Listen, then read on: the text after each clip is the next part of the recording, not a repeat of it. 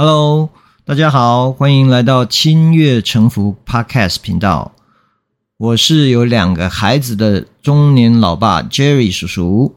哎，我是两个孩子中的老大，今年十四岁，叫做 Lawrence。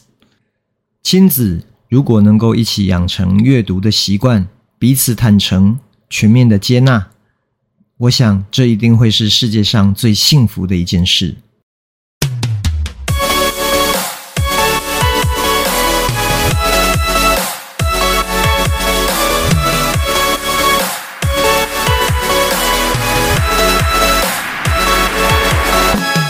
二零一九年，台湾通过了同性婚姻法，成为亚洲第一个合法化同性婚姻的国家，承认了同性伴侣的结婚权利与法律地位。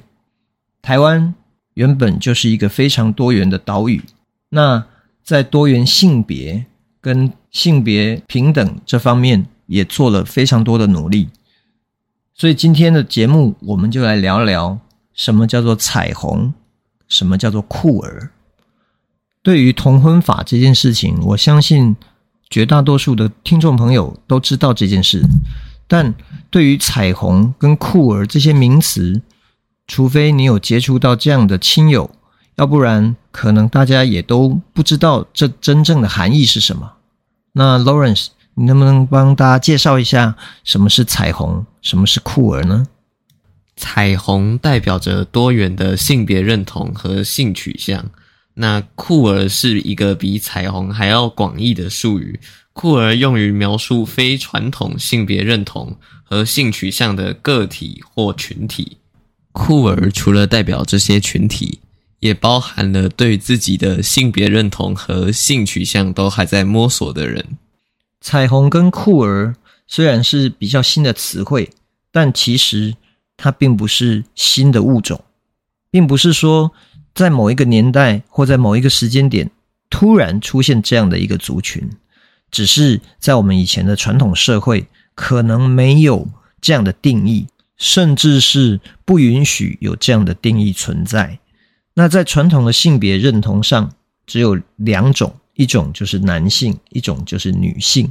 但是其实经过社会的演变，越来越开放。多元的资讯，我们才知道，其实每一个人他可能都有不同的性别认同，跟他的生理性别其实是有差异。在以前的传统社会当中，甚至不会用到性别认同跟性取向这两个词。好像你天生出生是哪一个生理性别，你就必须得认同这个性别。但现在的性别认同是指一个人对于自己性别身份的主观认同感受。嗯，而且现在的理解跟认知已经承认到性别是一个多元连续的议题，它甚至其实是跨越两种性别，所以。会有所谓的跨性别跟非二元性别等等。那性取向呢？它是指一个人对于他们所吸引的情感跟对象的方向可能是不一样的。也许有异性恋、同性恋、双性恋，也有无性取向等等，表示一个人的性别认同跟性取向其实可以是独立的。那除了我们现在在讲的彩虹。跟酷儿之外，其实我们还常常听到一个英文的缩写叫 LGBT，对吧，Lawrence？对，但现代大部分人都用的是 LGBTQ plus 啊，还有 plus 版。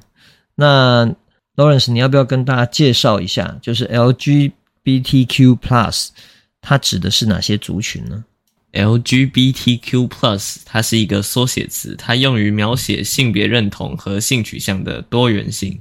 L 代表的是女同性恋，G 是男同性恋，B 是双性恋，T 跨性别，Q 酷儿或对目前自己性别认同跟性取向有疑惑的人。那 Plus 则是表示除了刚刚提到的那几个以外的更多的性别认同和性取向。其实这些缩写都只是一个简略的词，因为这些缩写没有办法完全涵盖所有的性别认同跟性取向。所以它会从一开始的 LG、LGBT 到现在的 LGBTQ Plus，这些都只是简略的缩写词。我们的目的其实是要建立一个包容跟代表性的统一标签，提高大家对于性别认同跟性取向多元性的认识和理解。台湾作为亚洲第一个合法化同性婚姻的国家，我们也有很多丰富的社群组织跟资源，还有很多的彩虹相关旅游跟文化运动。其实，在每年的秋季，台湾都会举办彩虹游行，可能在台北跟高雄等地。那活动包括大型游行队伍、音乐艺术表演、呃宣导摊位等等。台湾同志游行其实是亚洲最大的一个酷儿游行之一。台湾社会对于彩虹议题的意识不断的提升，那变成一个更多元、更自由的一个社会。我觉得在这个部分，台湾其实是胜过其他国家很多的。那我们为什么今天会挑选彩虹跟酷儿这个话题呢？其实是因为。我们想要跟大家分享我们自己家庭的故事。像 Lawrence，其实他自己本身就是一位酷儿。那 Lawrence，其实我们当时在讨论要做这一集节目的主题的时候，我们是有事先先探讨过，你是否愿意跟大家分享你自己就是一位酷儿的身份？对。其实老爸蛮讶异的，因为当时你是几乎毫不犹豫的点头。我本来以为在公开的节目上，我们聊这件事情可能会让你觉得不那么的 comfortable。那你可以告诉我，你为什么会愿意，或者是你为什么会想要分享这件事吗？其实对我来说，分享这个议题十分的自然。那我会想。分享出来，只是想说，让更多有类似情况的人能够互相看见、互相鼓励。那可能有一些家庭他是反对的，或是他本身不支持这样的论点。那我也希望透过这集节目，让他们更了解彩虹是什么东西。嗯，对，这就是我们做这一集节目最大的目的，因为。可能很多人他不接受，是因为不了解，或者他可能还被传统的一些思想给禁锢着。那我们希望透过我们的分享，可以给所有的人一点点的力量。所以，其实我也很高兴，Lawrence 这一集可以跟大家分享他真正内心的想法。那也有一些问题，其实是我本来就想要问他的。嗯。啊，那 Lawrence，我可以先问你第一个问题吗？好，就是你是什么时候发现自己对于性别认同这件事情是不一样的？也就是说，你的心理认同跟你的生理性别是不同的。我蛮早就察觉到了，我大概是在国小的时候就发现自己的性别认同跟生理性别好像不太一样。那是大概几年级的时候呢？可能三到四年级吧。哦，所以是你回到台湾以后。对。那是什么样的契机，或者是什么样的事情，让你在那一刻突然意识到这件事情？我觉得算是交朋友吧，因为我发现我交到的朋友好像都是女生。哦，可是有一些很受欢迎的男生也都跟很多女生当好朋友啊。我觉得不太一样的是，我比较少跟男生会有共同的话题或是共识。嗯哼，那有没有可能是你的个性比较文静，或者比较内向？因为我们知道，可能大部分的男生喜欢玩的可能是运动类的。是，那你是不是因为比较不喜欢运动，所以就变成你做的活动都是比较静态的？那就跟女生在一起的时间比较多呢。可是我也觉得，我跟女生聊天反而比较能够，就是卸下心防，然后讲出自己真正想讲的话。嗯，那这样其实听起来，你就是一个内心非常细腻的孩子。那可能也是一个比较高敏感的孩子。可是高敏感、细腻这些名词，其实并不能代表自己对自己的性别认同。对，因为即使你认同自己是一个男性，你依然可以拥有这些特质，然后跟女生比较 close。我觉得这是可以理解的。对，所以在什么样的状况下，你会认为我的生理跟我的心理是不相符的呢？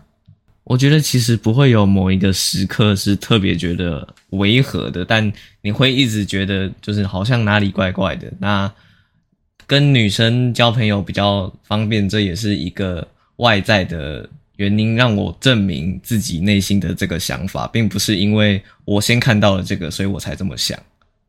嗯，那我问一个比较，也许你会可能觉得有点尴尬的问题，就是。呃，在你有这个意识之前或者之后，你去上厕所的时候，你会不会有什么感觉？就很奇怪啊，就跟你走错厕所是差不多的感觉吧。所以你会觉得上男厕对你来说其实是一件比较痛苦的事情。对，所以我以后变成说有机会的话，都是去无障碍厕所比较多。了解，那。我可以再问你下一个问题，就是说，那当你有这样的意识的时候，当然那个时间点可能爸爸也不在你的身边，那你跟弟弟自己在台湾跟爷爷奶奶生活，所以是不是那个时候你也觉得你没有办法有对象跟你讨论这件事情？对我来讲，这个已经是一个既定的事实，我不需要找其他人讨论了。哦，那比如说在三年级之前，为什么你没有这样的想法或意识呢？可能也不是没有这样的想法或意识，只是没有这么的清楚。那我觉得可能是就是岁数比较小的时候，对于自己的性别不会有这么强烈的感受。嗯，那因为我。我当然先讲我自己的想法，就是说，小时候你玩的玩具，其实大部分也也是男生喜欢玩的玩具，比如说玩具枪、汽车。那这些跟你的性别意识，你觉得有关系吗？我觉得就算是一个女生，然后她今天是婴儿，然后你给她玩具枪跟汽车，她还是会玩啊。我觉得这就是环境的因素。哦，所以你觉得其实当时是大人替你决定了要买什么样的玩具给你玩？是。那如果说在那个时候，或者是让你去挑选玩具，你自己挑，你会挑一些比较属于女性化的玩具来玩吗？不会啊，因为就自己就会觉得这样做是不是哪里怪怪的？OK，所以你可能在那个时间点，你对于这件事情有模糊，但是有一点点所谓的罪恶感，可能是吧。OK，那当你三四年级，你自己的意识形成了之后，你觉得这个是一个既定的事实，所以你不需要跟任何人讨论。那你自己。在行为上，或者是你在日常生活里面，你自己有做什么样的改变吗？我其实没有做什么实际的改变，但会变成说，我听到的那些所谓男性称呼就会变得蛮奇怪的，就像别人叫我可能哥哥或是先生。哦，所以比如说，如果外面的人看你是个孩子，他叫你弟弟，这样你也觉得不舒服。对。哦，所以你第一次对于这种男性的称呼觉得不舒服，是在你说的三四年级的时候。对，所以我觉得这个应该可以是一个比较明显的特征，就是别人用男性的称呼来叫你的时候，你会觉得不舒服，对吧？对，OK。那从你开始有这样的意识之后，你在学校或者在家里有没有碰到什么样的状况，让你比较尴尬，或者是说你觉得呃有压力的？就是可能跟同学的相处之间吧，因为可能老师要分组，那你分组都找女生的话，老师跟同学都会觉得你好像蛮奇怪的。哦，所以你们都是要男生跟男生一组，女生跟女生一组，就好像照平常的眼光来说是应该这样啊，因为从小呢，我看你去上学。旁边的朋友都是女性的时候，其实我本来只是觉得你就是一个受欢迎的男生。那在学校除了分组比较有压力之外，你有受过什么其他的阻力或压力吗？会啊，就会有一些男生的同学觉得你很奇怪，或是你为什么要这么做之类的。那他所以他们会对你进行，比如说言语的嘲讽，或我们不要讲霸凌好了，也许可能就是嘲笑你，或者是呃不跟你玩，可能没有这么严重啦，但开开玩笑什么的还是会啊。哦，那当他们在开这样的玩笑的时候，你的感觉是，或者是你的应对方式是什么？我就基本上就当没发生过那。我当下会是觉得蛮不舒服的，但我也不会去跟他讲。嗯，我可以理解。那所以到了，其实我们应该是在去年，就是我们在车上有一次聊天，那我也忘记是什么样的契机聊到性别的这件事情，但当时你好像很自然的就告诉我说，你的性别认同是女性。嗯，那。当时老爸的反应就是：“哦，好像我也没有多说什么。”对，那我想问一下，这个反应让你的感觉是什么？我觉得这样其实是蛮放心的，因为你会觉得家长好像没有否定你。嗯，所以在没有谈到这件事情的时候，你的内心有没有某一部分是一种恐惧？就是。如果有一天你需要跟我或者跟妈妈或者跟家里的人讲这件事情的时候，不知道怎么开口，多多少少会有一点，但我当时并不觉得就是我需要讲这件事情。OK，但如果我们都不谈到这件事情，有一天突然我回到家看到你穿女装，那我可能会就会想说是要 cosplay 吗？还是怎么了？对吧？所以。总是应该会有一个 moment，是我们会需要去把这件事情给谈开。对，所以你自己那时候有预设到什么时间点你会跟我谈这件事吗？我自己那个时候预设，反正是可能出社会或是要结婚的干嘛，然后才开始讲这件事情。